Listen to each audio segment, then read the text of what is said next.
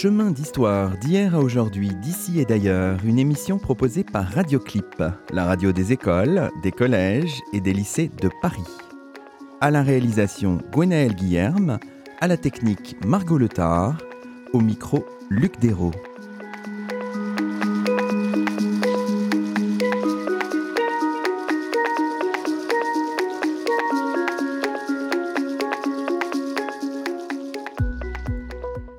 Bonjour à toutes et à tous, c'est le 15e numéro de Chemin d'Histoire, une émission proposée par Radioclip. Et nous avons la joie de cheminer aujourd'hui en compagnie de Yann Sinoviecki. Bonjour à vous. Bonjour Yudero. Yann Sinoviecki, vous êtes professeur agrégé et docteur en histoire moderne. Vous avez soutenu votre thèse à l'École des hautes études en sciences sociales il y a un peu plus d'un mois, le 16 novembre dernier.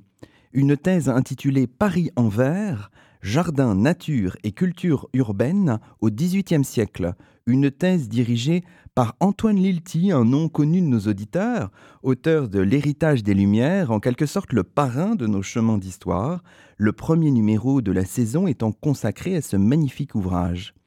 En cette fin d'année civile, nous sommes heureux, avec notre équipe si bienveillante, si chaleureuse, Gwenaël Guillerme et Margot Letard sont derrière la vitre, de boucler une première boucle pour célébrer notre 15e numéro. Aujourd'hui, nous nous promenons avec délice dans les jardins de Paris au XVIIIe siècle, laboratoire inédit des transformations de la ville des Lumières. Et nous ouvrons l'émission, comme nous en avons pris l'habitude, par la séquence des enfants, en l'occurrence des élèves en classe de 6e dans un collège parisien.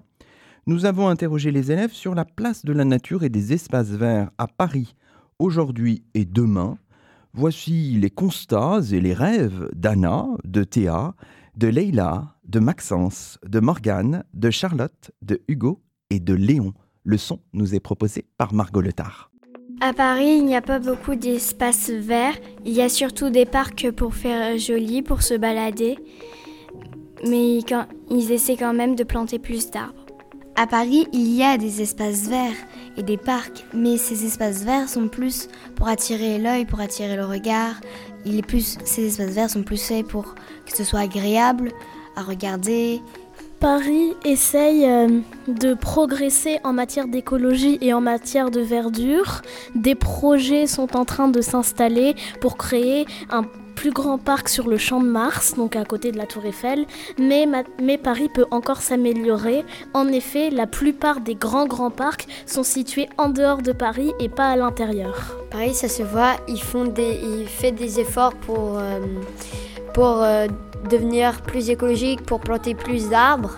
Mais si nous, on respecte pas la nature, euh, on pollue, ça, ça va servir à rien les efforts qu'on fait pour euh, et ce sera du gaspillage des efforts qu'on fait pour faire Paris plus vert avec plus de parcs. Moi je pense que euh, la verdure, c'est avant tout c'est dans la tête. Parce que si on ne change pas les mentalités, et bah ça pourra pas progresser. Parce qu'on pourra, on pourra pousser, on pourra installer beaucoup d'espaces de verdure, beaucoup de parcs. Bah, si, si on jette toujours nos canettes dans la rue, qu'on pollue toujours autant et qu'on réduit pas notre consommation, bref, et qu'on fait pas tous ces gestes, et bah ça changera pas grand chose. Le problème, c'est que euh, Paris, c'est connu pour être une ville euh, historique avec beaucoup de patrimoine et que euh, comme le monde ne traversait pas il y a presque un siècle cette crise écologique, eh bien il n'y avait pas ce besoin fondamental d'avoir des parcs et euh, il, suffisait, juste d'aller en campagne, pour, euh, même en banlieue, pour voir énormément de verdure, ce qui n'est plus le cas aujourd'hui. Il, faut il faudrait déjà des espaces verts, mais des gens aussi avec de meilleures mentalités. Parce que aussi, ce qui peut tuer les arbres, euh, c'est jeter des déchets partout. Ça peut, un peu donner un peu des maladies aux arbres. Et aussi un peu plus d'aide de la part des gens un Paris beaucoup plus vert, ce serait un Paris avec une végétation qui envahit un petit peu euh, euh, beaucoup de monuments, de, euh, maisons surtout, et enfin qui nous fait sentir plus à l'aise et plus heureux avec toute cette verdure autour de nous. Voilà, c'était les, mots d'élèves en classe de, 6e, leurs constats, leurs rêves. Alors peut-être une réaction, Yann Sinoviecki Tout d'abord, j'ai été extrêmement frappé par la maturité de ces élèves qui ont une véritable conscience écologique, très claire. Et ce qui m'a beaucoup frappé dans ce qui a été dit, c'est un leitmotiv qui revient assez fréquemment dans leur bouche, à savoir l'insuffisance d'espaces verts à Paris, qu'il conviendrait, euh, phénomène auquel il conviendrait de remédier par la multiplication de plantations à l'intérieur ou autour de la ville. L'idée que la végétation est bénéfique pour la santé des citadins, à la fois la santé physique et la santé mentale. Et c'est une question qui se pose déjà au XVIIIe siècle puisque les théoriciens de l'architecture, les naturalistes, les jardiniers réfléchissent de plus en plus à comment rendre la ville plus salubre et à mettre en avant le rôle prophylactique des jardins dans l'espace urbain. Donc ça m'a tout à fait frappé. Il y a aussi une phrase qui va devenir euh, mémorable, je pense, dans notre émission, c'est la verdure, c'est dans nos têtes. Alors je ne sais pas si ça fait écho à vos propres euh, travaux, à la fois euh, fondés sur une histoire très très pratique, très vivante, avec des acteurs, et puis aussi avec des gens qui pensent les choses. on est toujours à la articulation de, de, la pensée et de la pratique aussi dans votre propre recherche. Absolument. Ce qui m'a beaucoup intéressé dans mon travail de thèse, c'est durant ces cinq années, c'est d'articuler à la fois les concepteurs de jardins, mais aussi les naturalistes, les écrits qu'ils produisent d'un point de vue théorique, et puis la pratique concrète de gestion d'un environnement jardinier qui n'est pas toujours aussi évidente et aisée qu'on pourrait ne le présupposer de prime abord. Ce déplacement que je souhaitais opérer à travers ma thèse consistait précisément à repartir aussi euh, des, des, sources de la pratique, d'où un intense travail archivistique qui a consisté à exhumer un certain nombre de documents conservés dans les, dans les fonds des archives nationales et du Muséum d'histoire naturelle pour comprendre comment fonctionnait l'administration, la gestion d'un jardin au quotidien. Alors on va revenir évidemment sur, euh, sur tout cela. Alors Peut-être hein, pour euh, ouvrir un peu cette émission, un petit moment d'égo-histoire. Hein. C'était il y a un mois, quasiment tout juste, la soutenance de votre thèse devant un jury composé de spécialistes d'histoire urbaine, d'histoire de l'environnement, de la nature et des animaux, d'histoire des sciences, d'histoire intellectuelle. Donc c'est un moment fort, ça, la, la thèse, ça marque vraiment un, aboutissement, euh, vous diriez les choses ainsi? Je dirais que c'est à la fois un aboutissement, l'aboutissement d'un travail de cinq ans, qui m'a accompagné euh, nuit et jour durant ces cinq dernières années, mais c'est peut-être aussi le point de départ vers de nouvelles recherches, de nouvelles pistes de réflexion. Donc il me semble que euh, c'est à la fois un aboutissement, mais aussi le point de départ de nouvelles recherches, de nouvelles interrogations. je ne le vois pas forcément comme euh, un terminus ad quem, mais comme le début peut-être d'une nouvelle... Un tremplin vers d'autres Un tremplin vers d'autres, d'autres sujets, d'autres recherches. Alors quand on regarde la composition de votre jury, on trouve effectivement, on voit très bien à quelles intersections vous vous situez finalement, puisqu'on a à la fois... Catherine Denis, Laurent Turcot, euh, on a euh, Grégory Quenet, Émilie Anne Pépi, euh, Stéphane Vandamme, donc à la fois de l'histoire urbaine, de l'histoire de l'environnement, de l'histoire des sciences, de l'histoire intellectuelle. Ça, reflète, votre jury finalement, il reflète aussi vos, vos intentions en quelque sorte. Absolument, tout à fait, c'est une remarque très juste. Et il me semble que la composition de ce jury témoigne bien de la multiplicité des approches que j'ai voulu euh, mettre en avant dans ma thèse. Il s'agissait à la fois de faire une histoire urbaine des jardins, leur inscription dans la ville, dans l'espace urbain, en considérant que les jardins ne sont pas des espaces isolés, des sortes de monades totalement autonomes, repliées sur elles-mêmes, mais bel et bien des espaces inscrits dans un contexte et un tissu urbain avec lequel ils sont toujours en perpétuelle négociation. Et bien sûr, l'histoire des savoirs a eu un rôle euh, prépondérant, prééminent dans ma, réflexion. Euh, j'ai très précocement lu les travaux de Stéphane Vandamme qui m'ont beaucoup intéressé sur les savoirs euh, naturalistes. Et puis, Grégory Quenette pour l'histoire de l'environnement en particulier, puisque ma thèse s'est très précocement orientée vers une approche environnementale qui, à mon sens, manquait un petit peu à cette historiographie des jardins qui jusque-là était une historiographie particulièrement formelle, formaliste, qui s'intéressait davantage, si vous voulez, à l'architecture formelle des jardins, bien plus qu'à leurs dynamiques environnementales. Et il est vrai que la lecture, par exemple, de Versailles, une histoire naturelle de Grégory Quenet, a été vraiment une véritable rencontre d'abord intellectuelle et livresque avant d'être une rencontre humaine, puisque Grégory a accompagné ce travail tout au long de la thèse, à la fois par ses suggestions et ses hypothèses. Et on pourra peut-être y revenir, mais cette thèse entendait procéder à un premier déplacement, puisque le projet de thèse partait était la, chose suivante. Au fond, il s'agissait davantage d'étudier les jardins comme des espaces de sociabilité, mhm. les jardins comme des espaces de la culture urbaine, davantage dans euh, le sillage des travaux de mon directeur de recherche, Antoine Lilti, qui avait travaillé sur le monde des salons.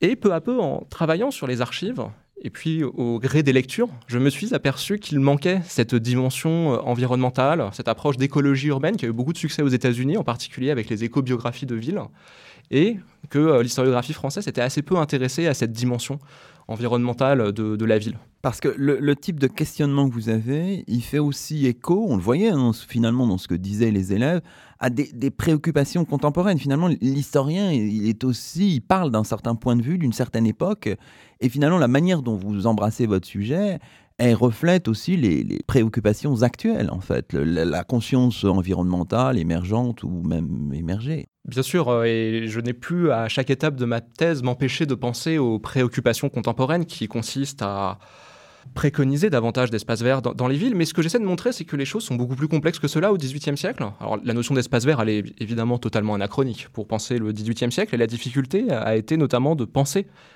le rapport des contemporains du XVIIIe siècle à l'environnement à l'aune de catégories qu'eux-mêmes utilisaient et non pas à l'aune de nos propres catégories de description de la nature. C'était une première difficulté qu'il a fallu résoudre, ce qui n'empêche pas que certains euh, modes de régulation, certains modes de discussion euh, politique autour des jardins euh, sont déjà enracinés au XVIIIe siècle et vont connaître une certaine fécondité par la suite. Ce que je montre aussi, c'est que la gestion pratique des jardins, est une gestion extrêmement compliquée, avec des conflits, des négociations, bien loin de ce que Grégory Quenet a appelé le fantasme de l'absolutisme environnemental, qui n'est pas du tout efficient euh, non plus pour les jardins, et que cette définition de la nature en ville, elle est encore en gestation, elle est encore embryonnaire, elle se heurte à des résistances de la part de populations, euh, de riverains, de promeneurs qui entendent faire valoir leur voix au chapitre pour participer à la définition des régulations au sein de la ville.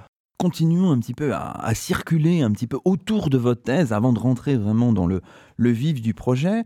Sur la deuxième de couverture de votre, de votre thèse, on voit un, magnifique dessin à la plume hein, de 1794 de Jean-Baptiste Hiller qui s'intitule Jardin du roi, un dessin conservé à la réserve de la Bibliothèque nationale de France.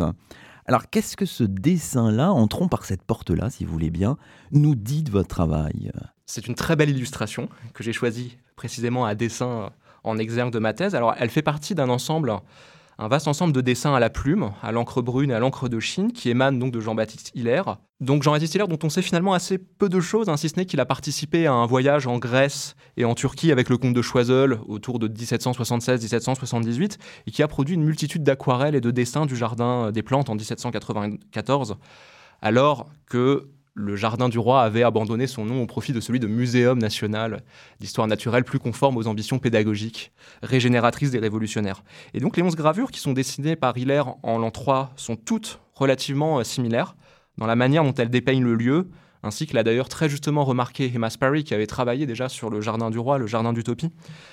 Ici, on a un lieu paisible, de récréation, d'échange, d'où euh, toute violence révolutionnaire semble remarquablement absente un lieu qui en quelque sorte réifie et idéalise quelque peu les différentes formes de l'apprentissage au jardin.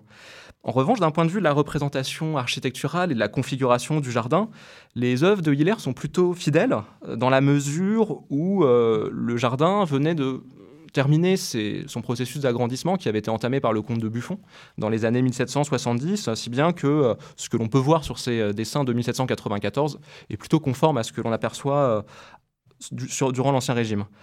Alors, ce qui m'intéressait plus particulièrement sur le dessin que j'ai choisi en exergue de ma thèse, c'est qu'on y lit un petit peu en filigrane, comme une mise en abîme euh, de mes travaux de recherche, ce qui a constitué en définitive le fil rouge de ma thèse, à savoir la coexistence entre les animaux, ici le cygne, les plantes, les femmes, les hommes et les enfants qui fréquentent le jardin. Hein, ce qui est d'ailleurs représenté sur, cette, sur ce dessin, c'est le bassin des plantes aquatiques, un ouvrage qui a été réalisé en 1783 à partir des remblais fournis par la municipalité, qui avait d'ailleurs stimulé un très vaste approvisionnement en sable. Et donc il y a aussi toute cette dimension du métabolisme urbain sur lequel on reviendra certainement euh, tout à l'heure. Effectivement, on peut aussi voir euh, ce choix, enfin considérer ce choix comme une espèce de de contrepoint, puisque finalement, vous le dites, là, le jardin apparaît comme un lieu paisible, etc. Et vous montrez au contraire, dans le contenu de la thèse, que bon bah tout ça, il y a des conflits bien sûr, plus ou moins apparents, mais qui euh, qui constituent l'arrière-plan de votre travail. Absolument. Et d'ailleurs, euh, mon utilisation des sources iconographiques va précisément dans ce sens, dans la mesure où j'ai utilisé ces sources pour montrer le décalage qui pouvait exister entre des représentations de l'espace jardinier tout à fait stéréotypées, d'où la violence semble tout à fait absente, où les relations sociales et politique semble particulièrement apaisé, alors qu'en réalité, en exhumant euh, toutes ces archives, j'ai réussi à montrer un certain nombre de conflits, de partages, je dirais même de micro-partages locaux, dans la mesure où les riverains, les citadins, les promeneurs adressent des euh, remontrances à l'administration royale, écrivent des lettres, prennent la plume pour euh, contester des décisions, pour obtenir des clés pour pénétrer dans le jardin, ou plus, euh, plus généralement pour demander, on y reviendra, l'élagage de certaines branches d'arbres qui font entrave à la lumière de euh, leur logement. Et donc, on est dans une dimension euh, beaucoup plus, beaucoup plus conflictuelle, conflictuelle qu'on qu'on l'a présupposé. Ce sont des espaces, on verra aussi, qui sont tout à fait négociés, puisque leur identité juridique est particulièrement discutée. Les jardins royaux ont une singularité juridique il ne relève pas de la lieutenance générale de police qui étend ses griffes tentaculaires hein, d'un point de vue administratif tout au long du XVIIIe siècle. Il relève de la juridiction de la prévôté de l'hôtel, ce qui en fait donc des singularités juridiques, même si, euh, on le voit, et c'est ce que j'essaie de montrer, le lieutenant général de police s'efforce de plus en plus de s'immiscer dans les affaires politiques et juridiques des jardins royaux. Et donc, ce que j'ai essayé de montrer tout au long de ce travail, c'est qu'il y a euh, un véritable hiatus entre d'une part les sources iconographiques ou littéraires qui représentent les jardins comme des, hétérotopies, pour reprendre le terme de Michel Foucault, des sortes d'utopies inscrites dans l'espace, qui inversent les normes du fonctionnement social, un peu désorchestrées de la société. Eh bien, ce que je montre au contraire, c'est que les jardins sont des lieux profondément politiques et sociaux, d'où la conflictualité euh, n'est pas absente et que la conflictualité fait émerger justement des modes de régulation spécifiques. On va revenir justement sur votre introduction qui est extrêmement dense, extrêmement, je dois dire, euh, euh, passionnante, intéressante, stimulante. Alors, vous dites à un moment donné dans l'introduction qu'il faut euh, sortir, sans en nier bien sûr l'importance, des modèles de réflexion hétérotopiques universalisants, ceux de Louis-Sébastien Mercier ou encore de, de, Michel Foucault, qui font des jardins un microcosme. Le jardin, c'est la plus petite parcelle du monde, et puis c'est la totalité du monde. Hein.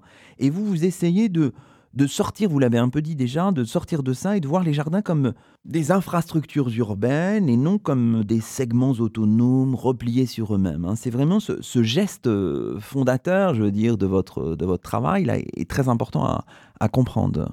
Absolument.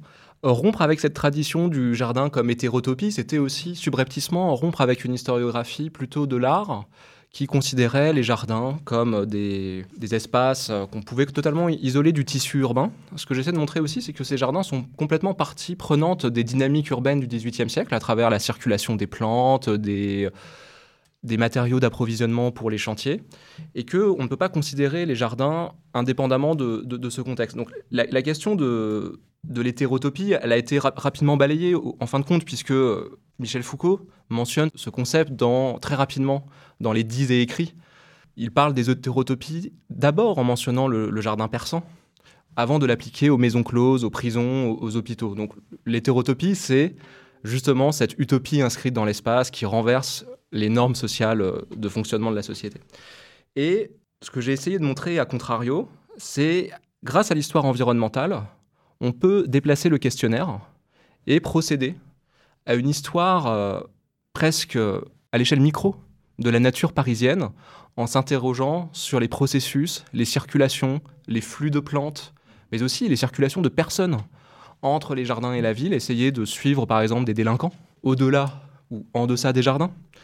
Et ce qui m'a intéressé au fond, c'était de montrer que le jardin tel qu'il se conçoit au XVIIIe siècle, n'est pas simplement l'expression de ce qu'on appelait le naturalisme savant, sous la pluie notamment de Philippe d'Escola, une sorte de rapport à la nature où l'homme serait comme maître et possesseur de la nature, une vision mécaniste, qui est celle de la tradition du XVIIe siècle. On aura peut-être l'occasion d'y revenir, mais il me semblait que c'était aussi important de, rompre avec cette vision euh, naturaliste des jardins. Alors, naturaliste non pas au sens des naturalistes des savants, mais au sens ontologique de Philippe d'Escola, rompre avec cette vision euh, des jardins qui aurait traduit une domination de l'homme sur les forces naturelles, sur l'environnement, ce qui est très loin d'être le cas au XVIIIe siècle. Finalement, un des concepts peut-être clés qui me semble très, très géographique, finalement, c'est le concept de de porosité finalement qui va vous, vous permettre de comprendre les choses. Alors j'imagine que peut-être enfin, vous avez été nourri euh, par un certain nombre de lectures, de, de géographes peut-être, enfin, qui travaillent sur ce, concept euh, de porosité. Alors j'ai assez peu en réalité euh, lu les travaux de la géographie urbaine. Stéphane Vandamme, mon rapporteur de thèse, m'avait suggéré d'aller voir du côté effectivement la géographie urbaine, en particulier Marion Ernwein, qui a travaillé sur, sur les jardins à l'époque contemporaine. Mais cette porosité, elle me semble très intéressante, parce qu'elle permettait de rompre avec une vision complètement close des jardins, qui sont circonscrits de grilles, de murs, comme des frontières infranchissables.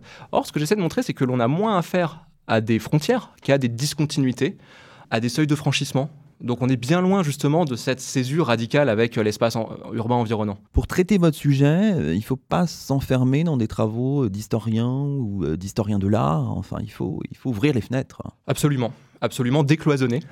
Décloisonner. les approches, que ce soit avec la géographie, mais aussi avec l'anthropologie. J'ai beaucoup lu Philippe Descola, qui m'a énormément nourri, qui est à mon sens peut-être le plus grand anthropologue contemporain, et qui est bien sûr évidemment beaucoup discuté chez, chez, les historiens. On y reviendra peut-être tout à l'heure avec les travaux de Stéphane Vandamme, mais aussi les travaux des, historiens des sciences et même des scientifiques. C'est-à-dire que tout le chapitre que je consacre aux animaux, euh, je suis allé lire des travaux sur euh, les chenilles, sur les taupes, des articles scientifiques.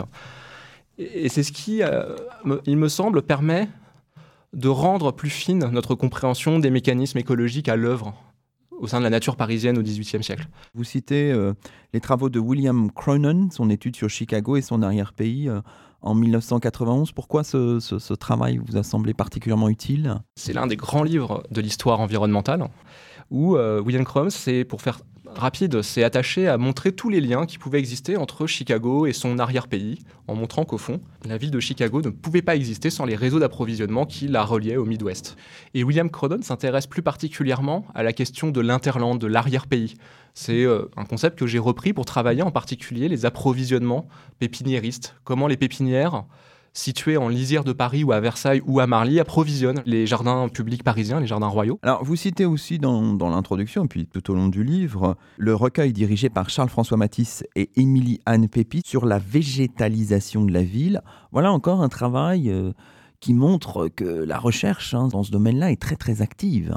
Absolument. Le livre est paru euh, au moment où je commençais à écrire ma propre thèse. Il m'a donc beaucoup influencé.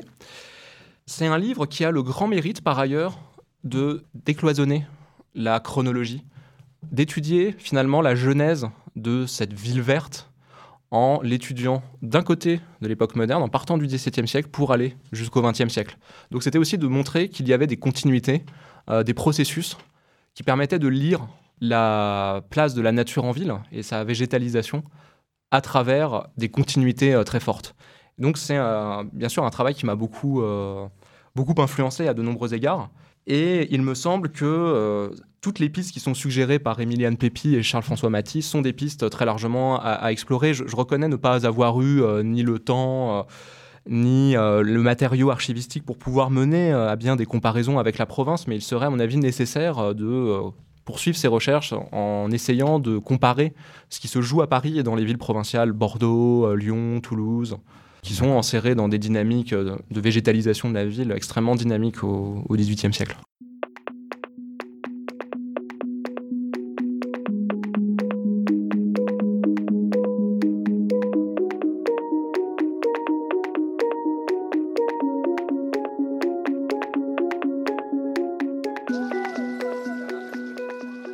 Écoutez Chemin d'Histoire, une émission proposée par Radioclip, la radio des écoles, des collèges et des lycées de Paris.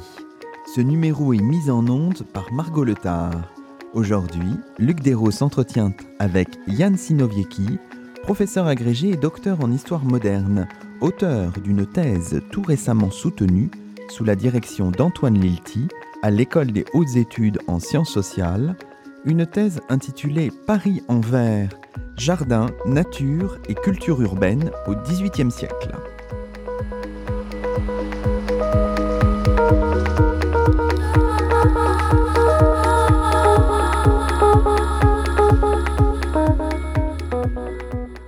Alors vous le dites dans l'introduction, et on l'a un peu dit, mais j'aimerais bien qu'on revienne un peu sur cette idée, faire l'histoire des jardins, dites-vous, hein, parce que vous avez une plume aussi. Hein. on sent d'ailleurs euh, comment dirais-je, des connexions avec votre directeur de recherche, Antoine Lilti.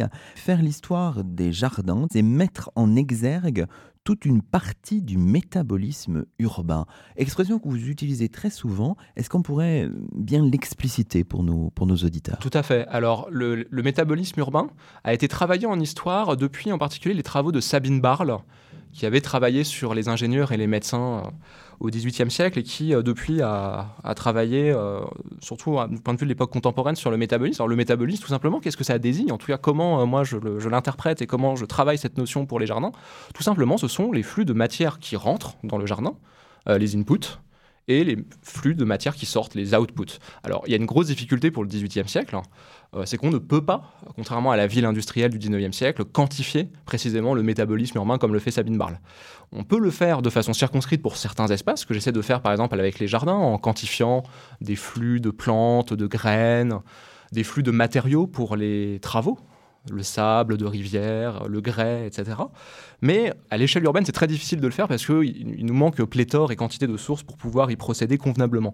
En revanche, moi, ce qui m'a beaucoup intéressé avec ce, concept, c'est que on montre bien là à quel point les jardins sont partie prenante de ces dynamiques de transformation de l'espace urbain et de ce métabolisme. Et il y a un exemple très concret où on voit un très intense métabolisme s'activer au sein de la ville.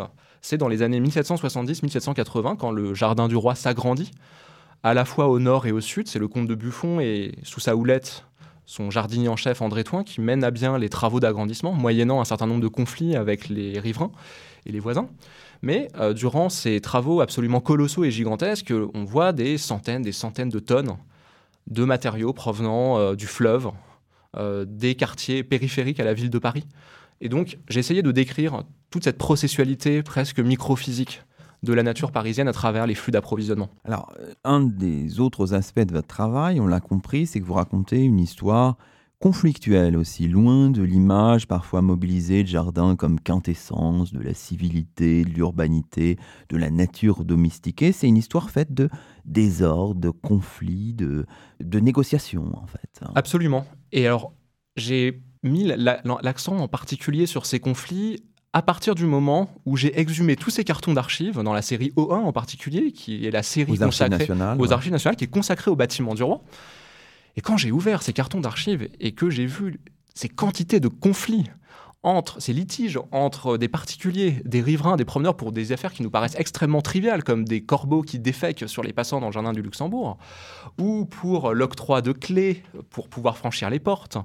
En fait, c'était toute cette dimension processuelle, cette dimension conflictuelle de la ville et du jardin, par extension, qui euh, avait en grande partie euh, échappé aux, travaux sur les jardins jusque-là.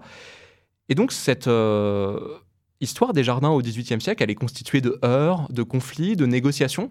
Des négociations qui parfois aboutissent, puisque le pouvoir royal, en fait, bien loin de ce fantasme figé et réifié de l'absolutisme, le pouvoir, au contraire, est acculé à la négociation, à l'arbitrage, souvent pragmatique.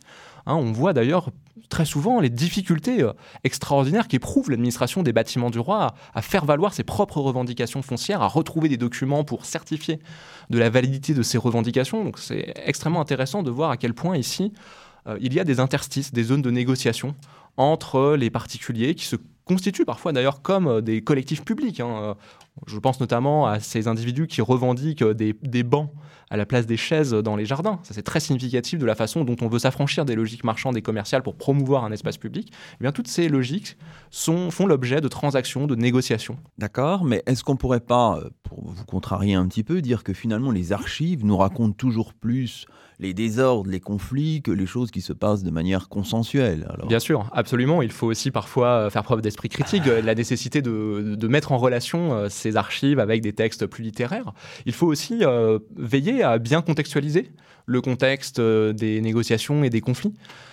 Et bien sûr, les archives tendent à toujours mettre l'accent sur ce qui dysfonctionne, sur le désordre. bien sûr. Il faut toujours être très prudent aussi à la façon dont les acteurs des conflits, les acteurs de ces processus de négociation euh, utilisent parfois euh, et instrumentalisent leur propre vocabulaire. On le voit au Jardin du Roi lors des travaux d'agrandissement, quand les milieux naturalistes du Jardin du Roi revendiquent l'utilité publique, l'utilité euh, presque environnementale, la salubrité du jardin, face par exemple aux ateliers de maréchalerie qui exhaleraient euh, des, odeurs infectes du fait de l'odeur croupie de l'urine des chevaux ou du fait de la consommation de charbon de terre.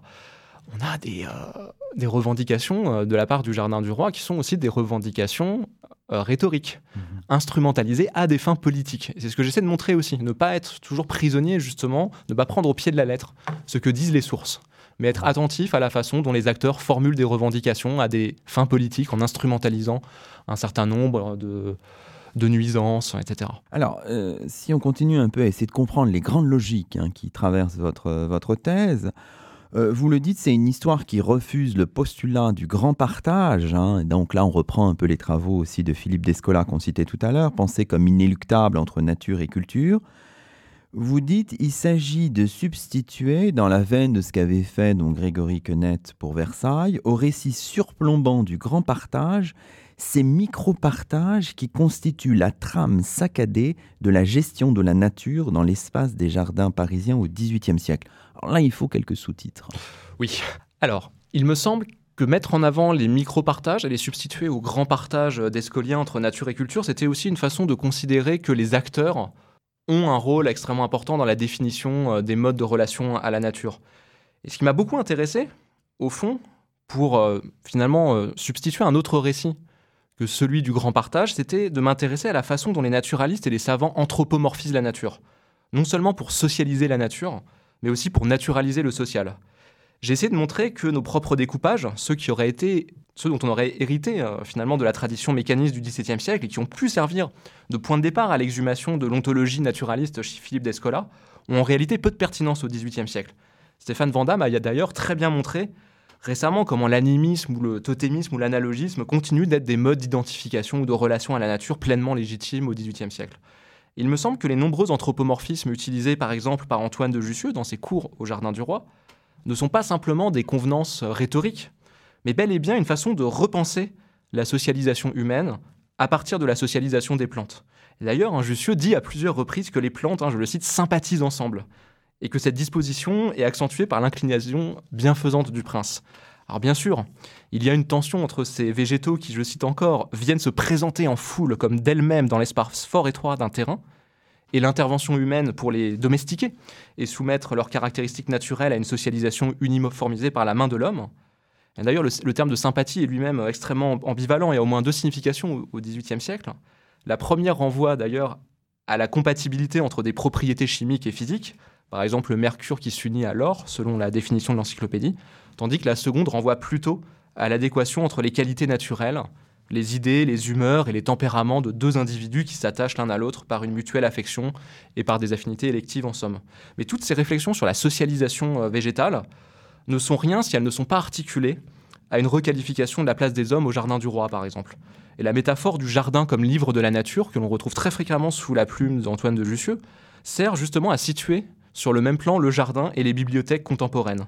Si les jardins sont les bibliothèques des botanistes, alors il convient d'y réguler identiquement les publics et d'imposer une sélection sociale identique reposant sur la compréhension de l'utilité publique par les individus. Et donc toute ma thèse a consisté à montrer comment cette socialisation des plantes, cette socialisation des végétaux, je dirais même cette démographisation, on pourrait dire, pour former un néologisme, a un rôle extrêmement important dans l'herméneutique de la nature.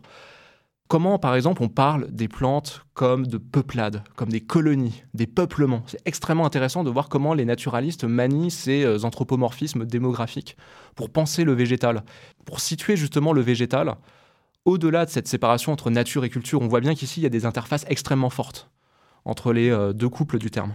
D'accord. Alors, justement, si on essaye maintenant un peu de, synthétiser, de regarder finalement l'ensemble des, acteurs que vous euh, considérez, vous dites, euh, finalement, on a des riverains, des promeneurs, des prostituées, des filous, des anonymes et des animaux, des plantes. Vous parlez d'acteurs humains et non humains. Alors, ce sont des, termes qui sont fréquemment utilisés euh, par la sociologie latourienne en particulier. Qu'on trouve moins dans, des travaux d'historiens, je veux dire, et mmh. d'historiennes peut-être. absolument, euh, à l'exception justement de l'histoire environnementale qui, manie ces concepts, hein, justement, humains, non humains. Ce que je voulais montrer aussi, c'est que dans le fond, euh, cette opposition entre humains et non-humains euh, n'a pas véritablement de sens au XVIIIe siècle. On voit bien que les non-humains sont des acteurs à part entière hein, de l'aménagement des jardins. On leur attribue aussi euh, une capacité à socialiser, qui est évidente, en tout cas pour les végétaux. Là-dessus, je pense qu'il y a encore des pistes à creuser sur la façon dont on socialise les plantes, la question de la démographie des plantes, comment on insère les plantes dans des dispositifs de socialisation. C'est tout à fait fascinant. Et donc ce vocabulaire euh, humain, non humain, au fond, il vise à montrer que ces non-humains, ces animaux, ces végétaux sont non seulement des acteurs, mais ont une capacité d'action pour faire valoir des, régulations. On pourrait parler d'agency des non-humains, mais ça serait peut-être céder à une certaine facilité euh, rhétorique. Mais en tout cas, ce que j'essaye de montrer, c'est que ces acteurs, euh, végétaux et animaux, ont également une place extrêmement importante qu'il faut leur redonner de la visibilité. Alors, à défaut de restituer, par exemple, le point de vue animal, je ne suis pas convaincu qu'on puisse le faire. En revanche, ce qu'on peut montrer, ce sont des interactions entre des hommes et des animaux, entre des euh, naturalistes et des corbeaux, entre des riverains et des plantes. Il me semble que euh, étudier ces interactions entre des humains et des non-humains me paraît euh, tout à fait fécond et pertinent. Si on regarde maintenant votre corpus d'études, les jardins que vous étudiez, vous êtes concentré sur les, les jardins royaux et princiers. Vous n'avez pas forcément euh, abordé, si ce n'est à titre comparatif, les jardins des hôtels particuliers, les, potagers de la ville, peut-être parce que euh, ça avait été déjà, cette question avait déjà été traitée notamment par euh, Yuri Carbonnier. Absolument, les jardins des maisons particulières ont déjà été abordés magnifiquement bien par Yuri Carbonnier. Il y avait déjà eu une très belle étude sur les maisons parisiennes des Lumières, d'où ma réticence à les intégrer dans mon corpus. Et par ailleurs, j'avais assez peu de sources les concernant. Évidemment, sur les choix auxquels j'ai procédé, il y a une logique d'ensemble, ce sont des jardins royaux ou princiers, qui sont donc euh, insérés dans des logiques publiques, mais j'ai veillé aussi à intégrer la nature privée sous une autre forme. Dans le dernier chapitre de ma thèse, ce sont ces fameux jardins spectacles qui apparaissent tout au long de la seconde moitié du XVIIIe siècle et qui ne s'opposent pas en tout point au jardin public, bien de loin, puisque ces jardins spectacles, ce qu'on appelle les Vauxhalls en Angleterre, qui sont une véritable mode, qui suscitent un véritable enthousiasme dans la ville au XVIIIe siècle, ce sont des jardins qui viennent concurrencer la monarchie sur le terrain des spectacles et des réjouissances, mais la monarchie en tire un profit, parfois même pécuniaire, tout à fait intéressant. donc il n'y a pas lieu de les opposer, puisque la monarchie euh, stimule très largement en fait ce développement des spectacles dans des jardins en dehors du cadre monopolistique de l'opéra, par exemple.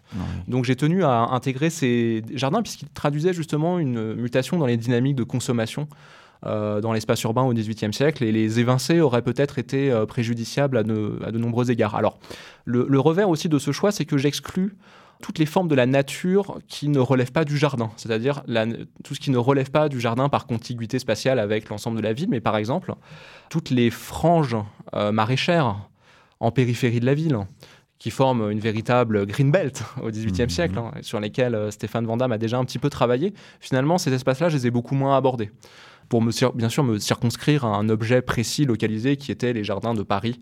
C'était aussi une, modestie euh, archivistique. il faut garder des choses pour les décennies suivantes, hein, bien sûr.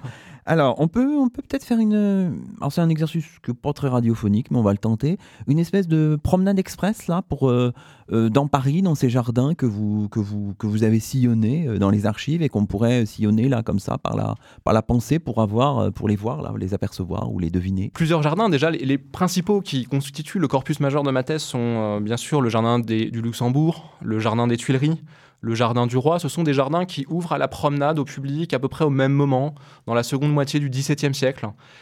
Ils ont donc euh, de ce point de vue-là une cohérence euh, chronologique, mais aussi des jardins plus petits, plus inattendus, comme le jardin de la manufacture royale des Gobelins, hein, qui dispose d'un jardin et qui est d'ailleurs assez intéressant puisqu'on aperçoit des commis des fermes qui font passer des volailles euh, illégalement par-dessus les murs du jardin. C'est fascinant le jardin de l'Arsenal, euh, le jardin de la Muette, le jardin d'Auteuil, qui sont plutôt en périphérie de, la ville, mais qui euh, épisodiquement apparaissent dans ma thèse. Et puis, euh, enfin, quand même ce grand jardin extrêmement important auquel seuls quelques articles épisodiques ont été consacrés, c'est le Palais Royal qui véritablement est un cas d'école très important puisqu'il s'agit ici d'un apanage. Hein. donc c'est pas tout à fait un jardin royal, c'est un apanage qui appartient au duc d'Orléans.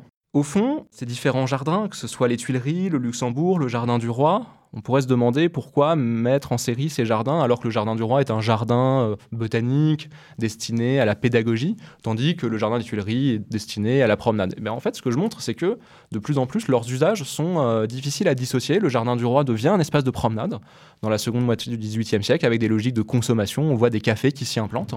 Donc, euh, c'est cette multiplicité d'usages, à la fois récréatifs, savants, s'interpénètrent très largement. Et donc, mmh. c'était aussi une façon de considérer euh, ces espaces comme répondant à des logiques de consommation euh, souvent identiques.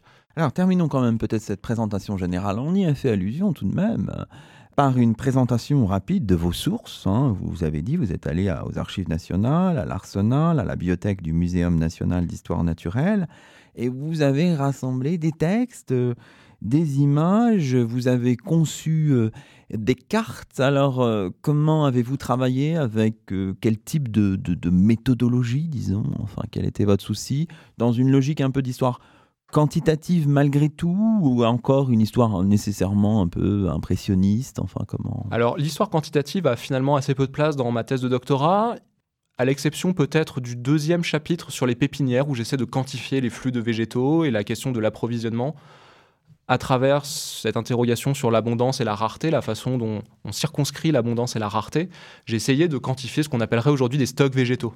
Mais en fin de compte, l'histoire quantitative a assez peu de, peu de place dans ma, dans, ma thèse. Alors, j'ai euh, véritablement essayer de dépouiller le plus de sources possibles par souci d'exhaustivité et puis parce que je me suis découvert aussi pendant ces cinq années une véritable passion pour les archives. On aurait pu ne pas le faire hein, dans la mesure où les cartons des jardins royaux, si vous allez par exemple aux archives nationales, les Tuileries c'est le carton O1 1680-1683 et le Luxembourg O1 1684-1687. Vous pouvez déjà avec ces sept cartons faire euh, une thèse. Mais euh, j'ai voulu aller voir plus loin parce que euh, les correspondances sont lacunaires parfois dans les, dans les correspondances de la direction des bâtiments, ce qui fait qu'il faut aller voir dans les registres qui sont conservés dans d'autres euh, dans d'autres registres, d'autres documents, dans la série O1. Donc il a fallu que je croise le plus possible les correspondances pour pouvoir avoir euh, l'expéditeur et le destinataire, par exemple. Euh, ce qu'on n'a pas tout le temps dans les cartons des archives nationales. Et puis pour le Jardin du Roi, il a fallu là aussi multiplier les archives, puisque elles sont conservées à la fois à Pierrefitte-sur-Seine, pour donc les archives du Jardin du Roi et du Muséum d'histoire naturelle, et encore au Jardin des Plantes aujourd'hui, où il y a un très beau fond documentaire, à la fois iconographique et archivistique.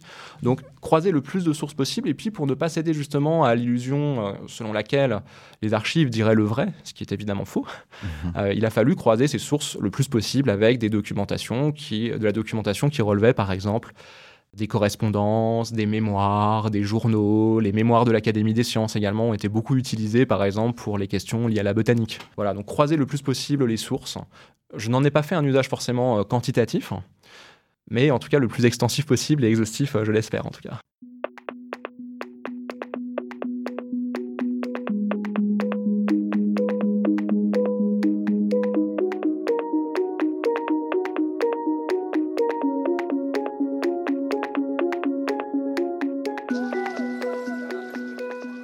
Vous écoutez Chemin d'Histoire, une émission proposée par Radioclip, la radio des écoles, des collèges et des lycées de Paris. Ce numéro est mis en onde par Margot Letard. Aujourd'hui, Luc Dérault s'entretient avec Yann Sinoviecki, professeur agrégé et docteur en histoire moderne, auteur d'une thèse tout récemment soutenue sous la direction d'Antoine Lilti à l'École des hautes études en sciences sociales, une thèse intitulée Paris en vert Jardin, nature et culture urbaine au XVIIIe siècle.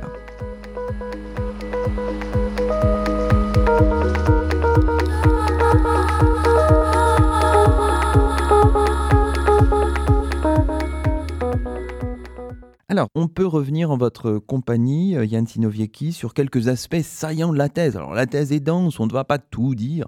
On imagine qu'elle sera publiée prochainement. Vous y travaillez déjà Alors, je n'y travaille pas encore, mais j'espère qu'elle sera publiée le plus vite possible. J'étudierai voilà, les, différentes possibilités euh, dans les prochains mois. Bon, très bien.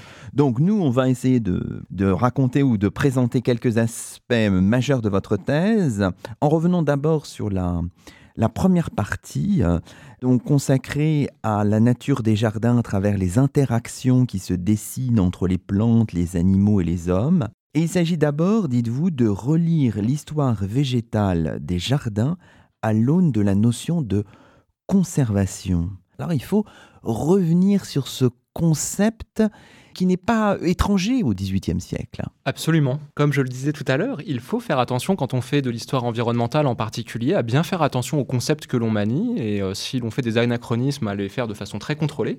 C'est la raison pour laquelle j'ai essayé d'exhumer des notions contemporaines pour décrire des modes de relation à la nature. Le concept de conservation est pleinement efficient puisque l'encyclopédie y consacre plusieurs très longues pages.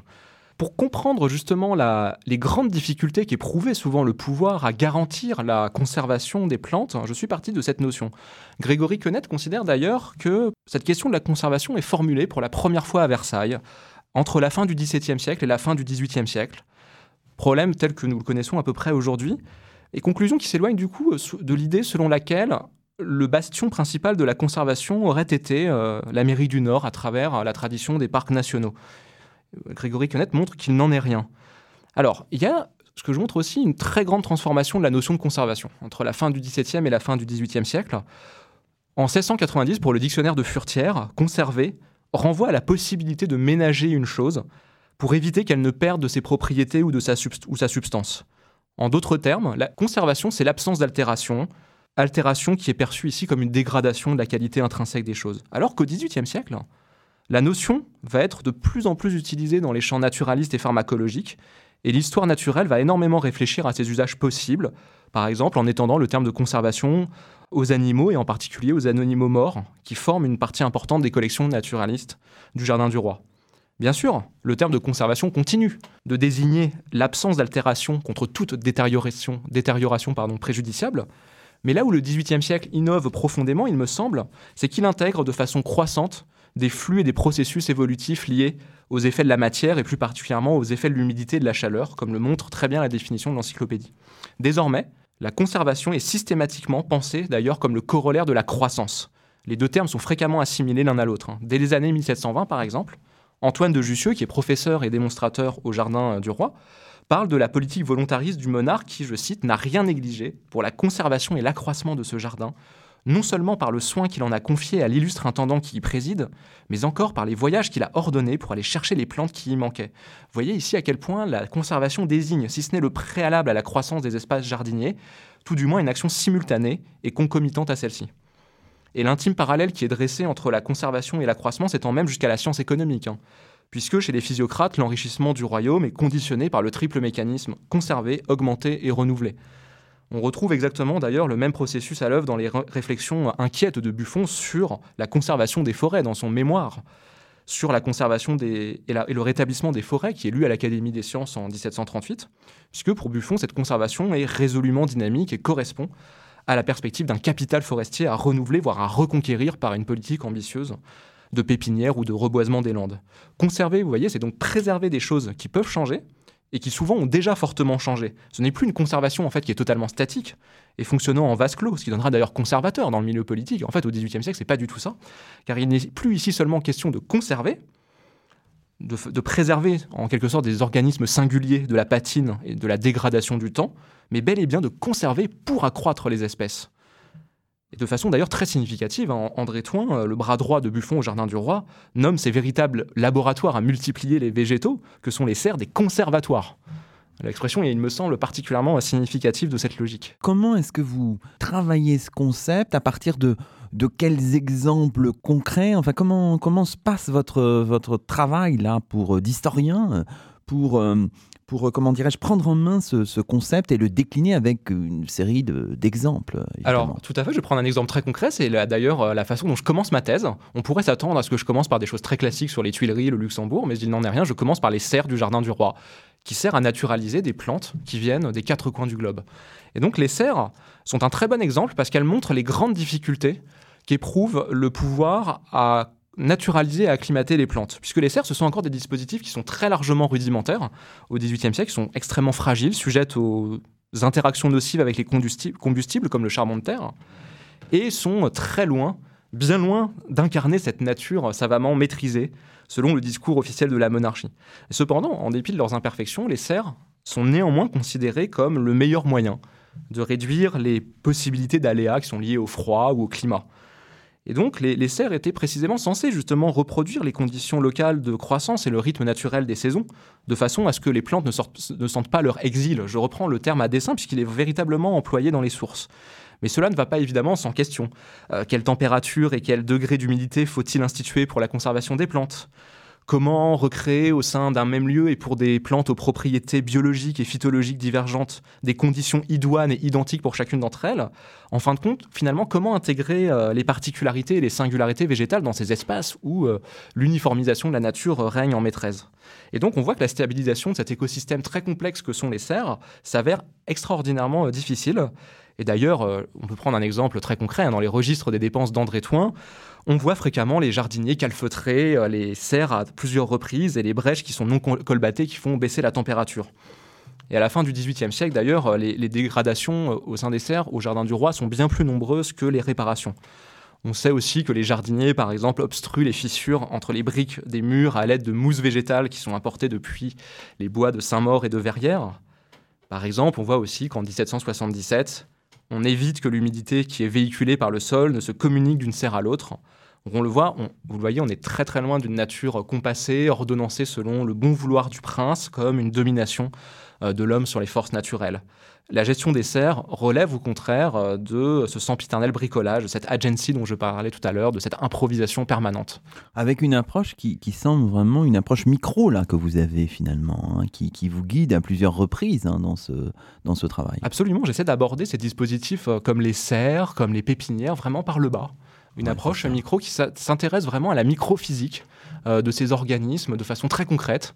Je me suis même intéressé euh, à la question des serres portatives. Comment fait-on voyager les plantes pour qu'elles parviennent en bonne santé jusqu'au Jardin du Roi? Quelles sont les instructions qui sont données par les milieux naturalistes à Paris pour les expéditions coloniales. Donc, ce sont des questions qui sont tout à fait passionnantes. Vous dites un moment, je, je vais vous citer, ce faisant sont esquissés les fondements d'une micropolitique de la nature où les hommes ne manipulent pas aussi facilement les objets de la nature, si les tentatives d'instituer un biopouvoir et un contrôle sur les organismes vivants constituent autant de nouvelles technologies de gouvernement des végétaux, anthropomorphisées et socialisées, elles ne peuvent être édictées sans négociation ni controverse. Expliquez-nous un petit peu ces, grandes idées là euh, autour de la question de la micropolitique de la, de la nature. Alors là, je vais vous donner aussi des exemples très concrets puisque j'essaie de mettre en avant justement cette micro-gestion euh, saccadée par le bas qui ne se réduit pas du tout à des préceptes de physiologie végétale qui seraient euh, appliqués du haut vers le bas et qui impliquent au contraire un très large panel d'acteurs, puisque là dans la citation que vous, citez, ensuite je parle justement euh, du cas des arbres, qui est très emblématique justement de cette micro-gestion locale. On va prendre un exemple concret. En 1763 par exemple, on a une riveraine du jardin du Luxembourg du nom de Madame Dumarance qui prend sa plume comme le font très souvent les riverains, et qui écrit à l'administration des bâtiments du roi pour exhorter le contrôleur du département de Paris, qui est alors Jacques-Germain Soufflot, que l'on connaît plus pour euh, l'église Sainte-Geneviève notamment, à élaguer des arbres qui obscurcit son logement et qui génère une humidité préjudiciable à sa santé. Alors il est toujours très difficile pour le pouvoir de statuer sur ce genre d'affaires, d'autant que quelques mois auparavant, un jardinier s'était fait gentiment congédier pour avoir élagué sans autorisation euh, des arbres dans le jardin. Et en même temps, il ne faut pas laisser non plus euh, les arbres étendre leur emprise sur les bâtiments voisins. Et donc face à ces plaintes qui se multiplient de la part des riverains, le directeur des bâtiments lui-même, quand même important, intervient et intime sous flot de faire élaguer les branches, je cite, et le plus promptement que la sève le permettra pour conserver les arbres. On retrouve ici la notion de conservation qui est toujours omniprésente, et il convient d'élaguer, selon le directeur des bâtiments, sagement, c'est-à-dire au fond ne pas perturber les mécanismes de la circulation de la sève dans les arbres, idée que l'on retrouve d'ailleurs dans le dictionnaire d'agriculture de l'abbé Rosier, qui montre très bien la transformation euh, du paradigme. Alors qu'au XVIIe siècle, avec Jacques Boisseau notamment, la taille des arbres répondait l'opération, je le cite, hein, de ce chef-d'œuvre de jardinage, pour reprendre les termes de Boisseau, elle devient, cette taille des arbres, un siècle plus tard, une pure perturbation d'un ordre jugé naturel. Et d'ailleurs, hein, ce qui est très intéressant, c'est que quelques années plus tard, la duchesse de Beauvilliers émet exactement la même requête, arguant que les branches gênent la vue du jardin du Luxembourg et qu'il ne s'agit pas de la première fois qu'elle effectue cette demande. L'administration finit tant bien que mal par acquiescer à sa requête, non parce qu'elle juge une telle intervention euh, bénéfique pour les arbres, mais parce que des refus multipliés à l'égard des riverains par la direction des bâtiments finiraient par causer du grabuge et du scandale. Le marquis de Marigny, par exemple, craignant d'être exposé à des objections mal fondées. Je cite là aussi le texte, objections mal fondées. En fin de compte, ce ne sont pas seulement les savoirs et les savoir-faire naturalistes qui poussent l'administration à l'intervention, mais un ensemble de rumeurs, d'ouï-dire, de ragots qui menacent la légitimité politique et sociale de la direction des bâtiments du roi. Et il me semble que cet épisode est assez symptomatique des complexes logiques de partage de la nature à l'œuvre durant la période où les riverains, les promeneurs interfèrent constamment dans les décisions et les arbitrages du pouvoir monarchique en faisant valoir leurs propres régulations ou relations à la nature. Alors, le temps passe très vite en votre compagnie, donc on va poursuivre en abordant un petit peu la, deuxième partie de, de, la thèse qui envisage l'articulation entre les jardins, la nature, la culture urbaine, penser le jardin en relation avec euh, la ville, inscrire le jardin dans un métabolisme, on a expliqué tout à l'heure, particulier, dans un maillage hydraulique. On pourrait euh, revenir aussi sur l'idée de porosité, mais comme il nous reste peu de temps, peut-être concentrons-nous sur... Euh, l'idée de jardins royaux comme enclave, comme enclos de liberté, soustrait, on a vu tout à l'heure, vous le disiez, à la juridiction de la lieutenant générale de police. En réalité, c'est plus complexe puisqu'il y a euh, vraiment de nombreuses immixtions de, cette lieutenance générale de police. Essayons de comprendre comment ça se, manifeste, ça, ces immixtions. Enfin. Alors euh, oui, il y a plusieurs exemples tout à fait euh, concrets. Là, aussi, on observe de plus en plus des immixtions de la lieutenant générale de police dans les jardins, en particulier pour tout ce qui a trait à la gestion de la prostitution et de l'homosexualité qui est évidemment euh, proscrite dans les jardins. Et on voit que dans les années 1760-1770, en violation des prérogatives policières et juridiques de la prévôté de l'hôtel, le lieutenant général de police envoie ses mouches dans les jardins. Alors, le fait que la lieutenant générale de police soit précisément à ce moment dans une dynamique d'expansion, de rationalisation, qui vise à englober euh, toutes les spécificités juridiques et les enclaves qui lui échappent au sein de la ville, c'est quelque chose qu'on savait déjà, notamment avec les travaux de Vincent Millot qui m'ont beaucoup inspiré grand historien par ailleurs, et euh, je suis parti de, ces constatations pour essayer de voir ce qui se passait euh, concrètement dans les jardins, en particulier aux Tuileries, voir comment ces immixtions se manifestaient, se, se traduisaient. Et ce que, ce que l'on voit en fait, c'est que l'attitude de la direction des bâtiments du roi, qui est sur le principe encline à reconnaître et à défendre Mordicus, sa spécificité juridique sur euh, les jardins, en réalité n'est pas hostile aux ingérences et aux émixtions du lieutenant général de police à partir du moment où elle euh, se fait de manière coordonnée pour prévenir des désordres qui risqueraient de euh, menacer les jardins. Le cas de la prostitution est très emblématique par exemple. Mais ces situations de flou juridictionnel parfois jouent à la défaveur des gardes suisses, dont on peut se demander s'ils sont de bonne foi ou non, mais qui euh, reconnaissent à plusieurs reprises ne pas savoir s'ils devaient faire rentrer ou non tel ou tel commis de la police commis par le lieutenant général de police. Donc, les, tensions que l'on peut voir apparaître entre la lieutenance et la direction des bâtiments du roi, il faut évidemment ne pas la prendre au pied de la lettre. On voit qu'il y a des formes de coopération policière qui se manifestent, par exemple aussi pour la question des placards qui sont affichés sur les arbres des jardins des Tuileries. On a des placards, des affiches clandestins qui sont affichés dans les jardins où le lieutenant général de police justement sollicite ses commis pour intervenir et arracher les placards en question. On est obligé de faire des choix hein, dans les dernières minutes de cette, euh, de cette émission, mais on peut peut-être revenir sur la question que vous posez, que vous formulez ainsi, à qui appartiennent euh, les jardins?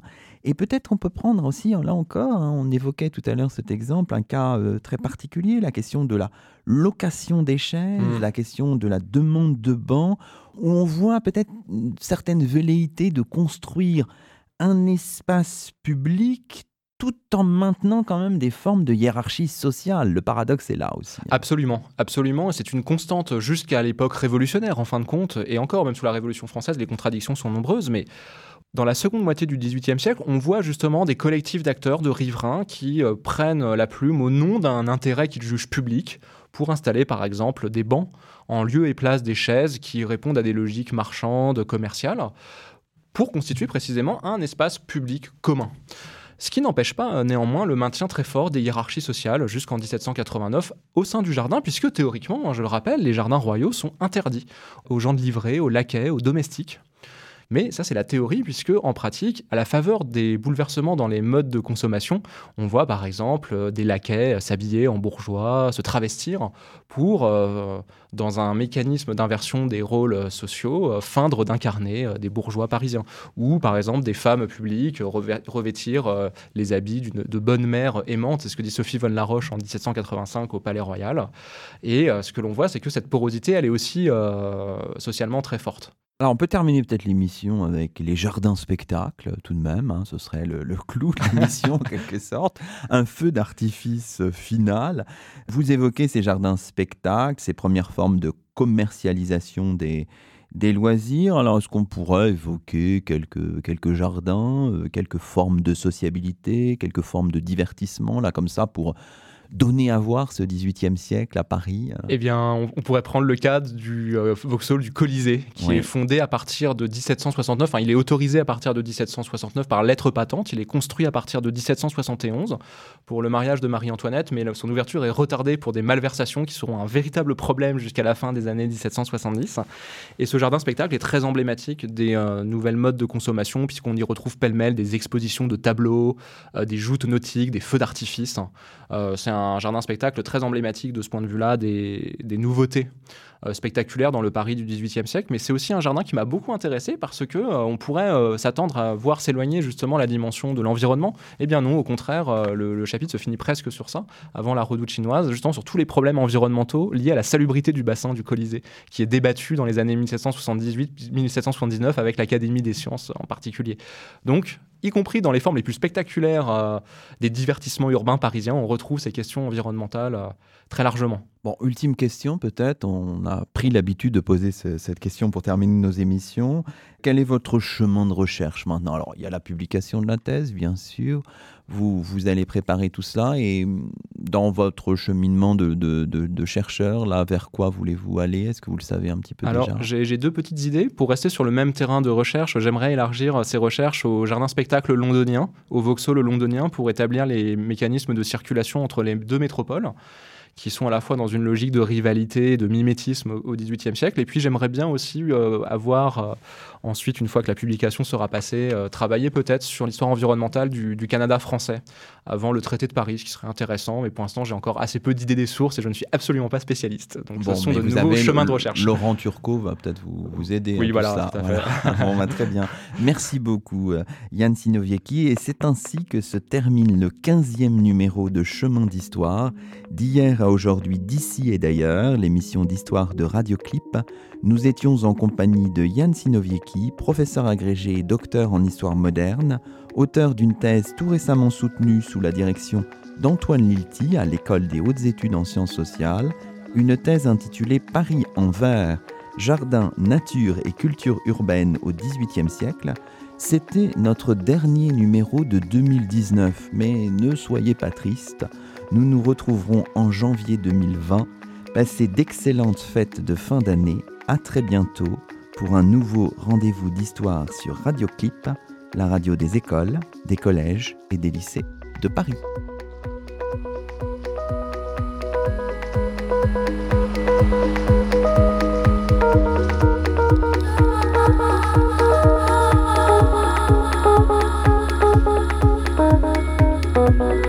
Música